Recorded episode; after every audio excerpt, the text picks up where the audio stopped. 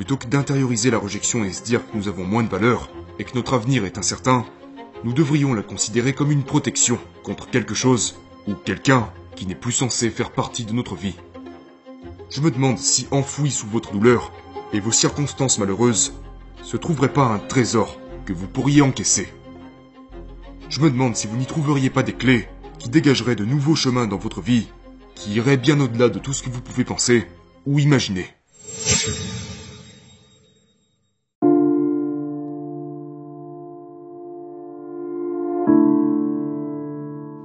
Rejection. Vous souvenez-vous de la dernière fois où vous vous êtes senti rejeté? Était-ce quelqu'un qui n'a jamais répondu à vos appels? Ou votre père qui n'est jamais venu vous voir? Était-ce un patron qui vous a oublié pour une promotion? Ou peut-être était-ce quelqu'un dans votre vie qui n'a jamais pensé que vous étiez assez bon, et ce peu importe ce que vous avez fait pour essayer de l'impressionner? Nous savons tous que le rejet est douloureux. Ça pique. Ça nous donne l'impression que nous ne sommes pas assez bons. Cela nous amène à nous remettre en question et à douter de notre avenir. Mais je vous garantis que le rejet n'est pas quelque chose dont nous devrions avoir peur.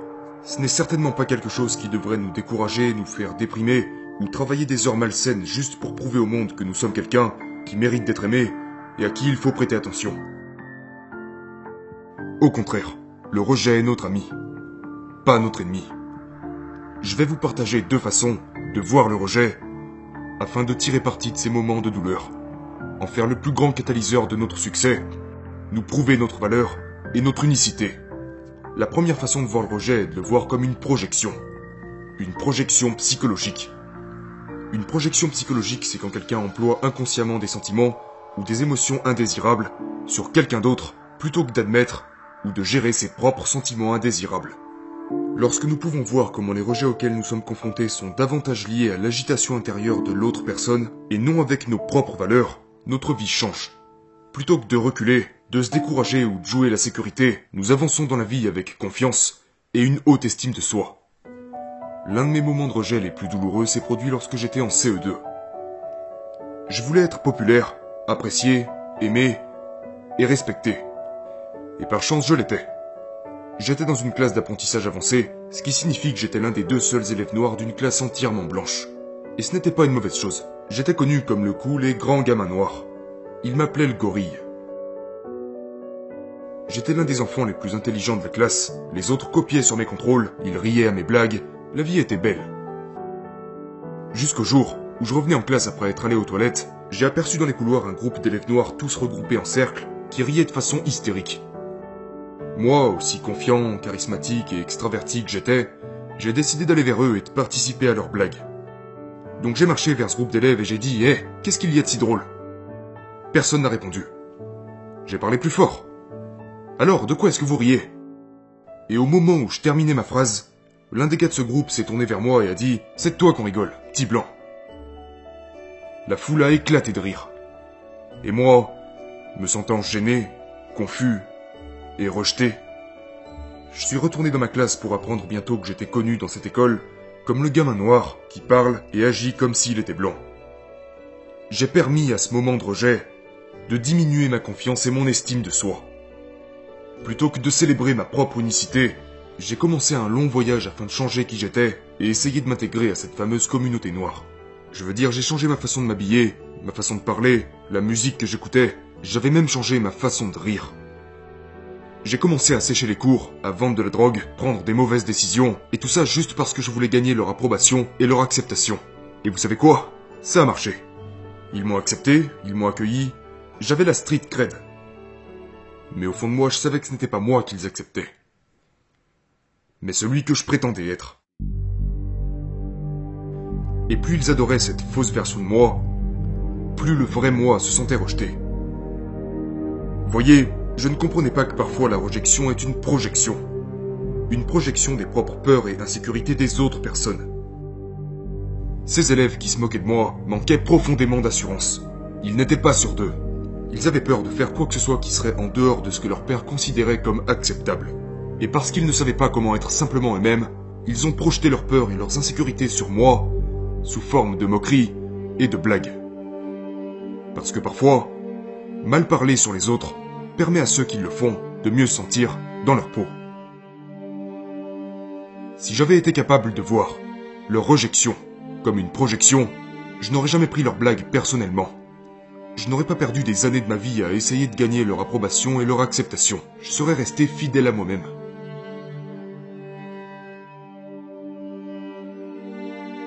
Et je crois que pouvoir gérer correctement le rejet est un élément crucial pour mettre fin à la hausse des taux d'anxiété, de dépression et de suicide dans notre pays et dans le monde. En fait, une étude du Oxford Book of Social Exclusion a déclaré que le rejet est à la fois une cause et une conséquence de la dépression. Je veux dire, pensez à ça. Vous êtes-vous déjà senti déprimé après avoir été rejeté? C'était peut-être un groupe de collègues qui invitait tout le monde à prendre un verre après le travail, sauf vous. Ou qu'en est-il des personnes qui refusent d'investir leur argent dans votre vision et votre rêve? Ce sont là des situations qui amènent les gens à se détester, à abandonner, à prendre une tonne de poids à cause de l'alimentation émotive et à regarder Netflix de façon excessive. Mais j'ai appris que nous n'avons pas à laisser le rejet nous faire faire un seul de ces trucs-là. Nous pouvons tirer parti de nos moments de rejet pour générer la confiance et le succès. Et je l'ai fait. Une fois que j'ai découvert que le rejet auquel j'étais confronté en CE2 était en fait une projection des problèmes de ces élèves, j'ai enfin pu voir la beauté de mes particularités. Honnêtement, ils avaient quand même raison sur un point à mon sujet. J'étais bel et bien le gamin noir qui parlait et agissait comme un blanc. Et c'est toujours le cas. Être l'enfant noir qui parle et agit comme un blanc m'a permis d'être polyvalent en tant que conférencier et de travailler avec des personnes de tous les horizons. Je peux aussi bien parler avec des gangsters dans la rue qu'à des cadres supérieurs dans des salles de conférences. Je peux aider des toxicomanes à se libérer de leur dépendance, comme coacher des athlètes d'élite et les aider à découvrir leur objectif au-delà du sport. La chose même qui les a poussés à me rejeter est devenue un élément crucial de mon succès. Cela m'a rendu efficace pour aider les autres. Et tout cela est maintenant possible parce que j'ai appris à voir le rejet comme une projection et à comprendre comment l'utiliser pour mon bien. La deuxième façon de voir le rejet est de le considérer comme une protection. Une protection contre quelque chose ou quelqu'un qui n'est plus censé faire partie de nos vies. J'ai appris cette leçon après que la vie ait rejeté mes rêves de jouer à la NFL. Je suis allé à la Central Michigan University grâce à une bourse complète pour jouer en première division de football. Pour moi, le sport était le chemin par lequel j'allais devenir riche et célèbre, ce qui m'aurait permis d'acheter une maison à mes parents et sortir toute ma famille de la pauvreté. J'ai entendu tellement de coachs et de joueurs me dire que, en raison de ma taille, de ma vitesse et de mes qualités athlétiques, il n'y a aucun doute dans le fait que je jouerai un jour à la NFL. Mais malheureusement, je me suis rompu un disque intervertébral dans le dos lors de ma première année. Et cette blessure a mis fin à ma carrière universitaire. La vie venait de rejeter tout ce travail acharné que j'avais investi. Et plutôt que de considérer ma blessure sportive comme une protection contre un cheminement de carrière qui aurait pu ne pas être ce qu'il y avait de mieux pour moi, je l'ai pris personnellement. J'avais l'impression que l'univers me méprisait et que ma valeur propre n'était à peu près rien sans le sport que j'aimais ou la reconnaissance que je pouvais obtenir en tant qu'athlète. Et plutôt que de laisser tomber le sport, j'ai fait quelque chose de terrible pour tenter de garder en vie mes rêves d'athlète. J'ai signé une décharge de responsabilité et essayé de réhabiliter mon corps pour de nouveau jouer en première division de football. J'ai fait subir à mon corps deux années de toxicomanie, de douleur et de nuits blanches. Parce que je ne voulais pas affronter la vie telle qu'elle était. Peu importe le nombre d'analgésiques que j'ai pu avaler, ou le nombre de piqûres péridurales que j'ai reçues dans le dos, je n'arrivais pas à accepter que ma carrière s'était déjà arrêtée. Rien de ce que j'ai pu faire pour éviter ce rejet ne fonctionnait.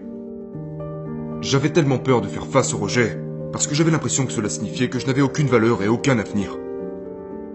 Et quand la vie a rejeté mes rêves et tout le travail acharné que j'avais investi pour devenir un athlète professionnel, je m'étais mis à penser que je n'avais pas simplement échoué, mais plutôt que j'étais un échec. Et cette croyance que j'étais un échec m'a conduit dans l'une des dépressions les plus sombres de toute ma vie. Je suis devenu suicidaire, parce que je pensais qu'il valait mieux mettre fin à mes jours que faire face à un autre moment douloureux de rejection. Et donc j'avalais des flacons entiers de pilules, dans l'espoir de ne pas me réveiller le lendemain. Je buvais de l'alcool, je consommais de la drogue, je montais dans la voiture et je conduisais dangereusement sur la route en espérant qu'un accident de voiture mettrait fin à tout ça. C'est devenu si grave que j'ai essayé de mourir de faim et je suis passé de 124 kilos à 99 kilos en 4 semaines. J'ai fait tout ça parce que je ne savais pas comment gérer le rejet. Toutes ces tentatives de suicide m'ont conduit à l'unité psychiatrique de Détroit dans le Michigan. Et c'est là-bas que j'ai vécu une expérience qui a changé ma vie, qui m'a donné de l'espoir et un but et m'a aidé à croire que le rejet auquel je faisais face était peut-être une protection contre un futur qui n'était pas le meilleur pour moi. Et qu'il y avait peut-être une carrière et une vie pour moi qui était bien meilleure que ce que j'avais imaginé. J'ai donc passé les années qui ont suivi à faire autant de recherches que possible sur les objectifs et le sens. J'ai lu des livres, j'ai suivi des cours en ligne, j'ai interviewé des gens, j'ai prié, j'ai médité, et j'ai même regardé un tas de conférences TEDx. J'ai commencé à développer de nouvelles compétences et à explorer de nouveaux centres d'intérêt. Et vous savez quoi? Au fil du temps, je me suis construit une vie que j'ai adorée, et je l'ai même plus appréciée que ma vie d'athlète. Et je n'aurais jamais été capable de le faire si je n'avais jamais été complètement rejeté par la vie, ou devrais-je dire protégé, du fait de devenir un athlète professionnel. Et je crois que le monde a besoin d'avoir le même changement de perspective que j'ai eu quand j'étais dans cette unité psychiatrique. Plutôt que d'intérioriser la rejection et se dire que nous avons moins de valeur et que notre avenir est incertain, nous devrions la considérer comme une protection contre quelque chose ou quelqu'un qui n'est plus censé faire partie de notre vie. Imaginez ce qui se passerait si nous arrêtions de considérer la rejection comme une force négative et humiliante et que nous commencions à la considérer comme un outil nécessaire de développement et un catalyseur de succès massif. Quand je regarde les gens que j'admire et qui ont vraiment bien réussi dans la vie, je ne peux pas m'empêcher de me demander comment ils sont parvenus à surmonter les rejets auxquels ils ont été confrontés. Parfois je me demande même s'ils seraient devenus qui ils sont devenus sans la façon dont ils ont tiré parti de leur moment de rejection. Je veux dire, je me demande si Martin Luther King serait jamais devenu un grand leader sans avoir fait face au rejet qu'il a expérimenté vis-à-vis de son message et de sa mission. Je me demande si Michael Jordan n'aurait jamais développé cette volonté de devenir l'un des plus grands basketteurs de tous les temps, si ce n'était pour avoir été rejeté par son entraîneur au lycée. Je me demande si Apple serait l'une des plus grandes entreprises technologiques au monde si Steve Jobs n'avait pas été rejeté par sa propre entreprise.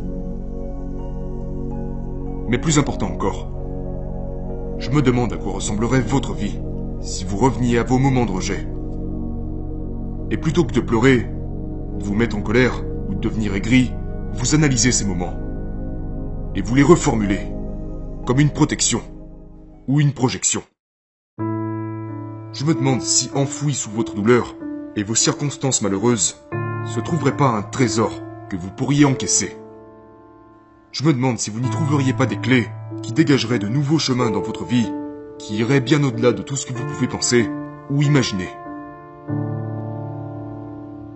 Je me demande si le prochain niveau de votre succès ne serait pas verrouillé sous votre moment de rejet le plus douloureux. J'ai commencé en vous demandant à quand remonte la dernière fois où vous vous êtes senti rejeté.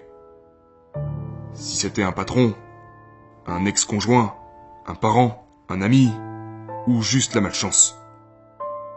Et je terminerai en vous demandant, qu'avez-vous l'intention d'en faire?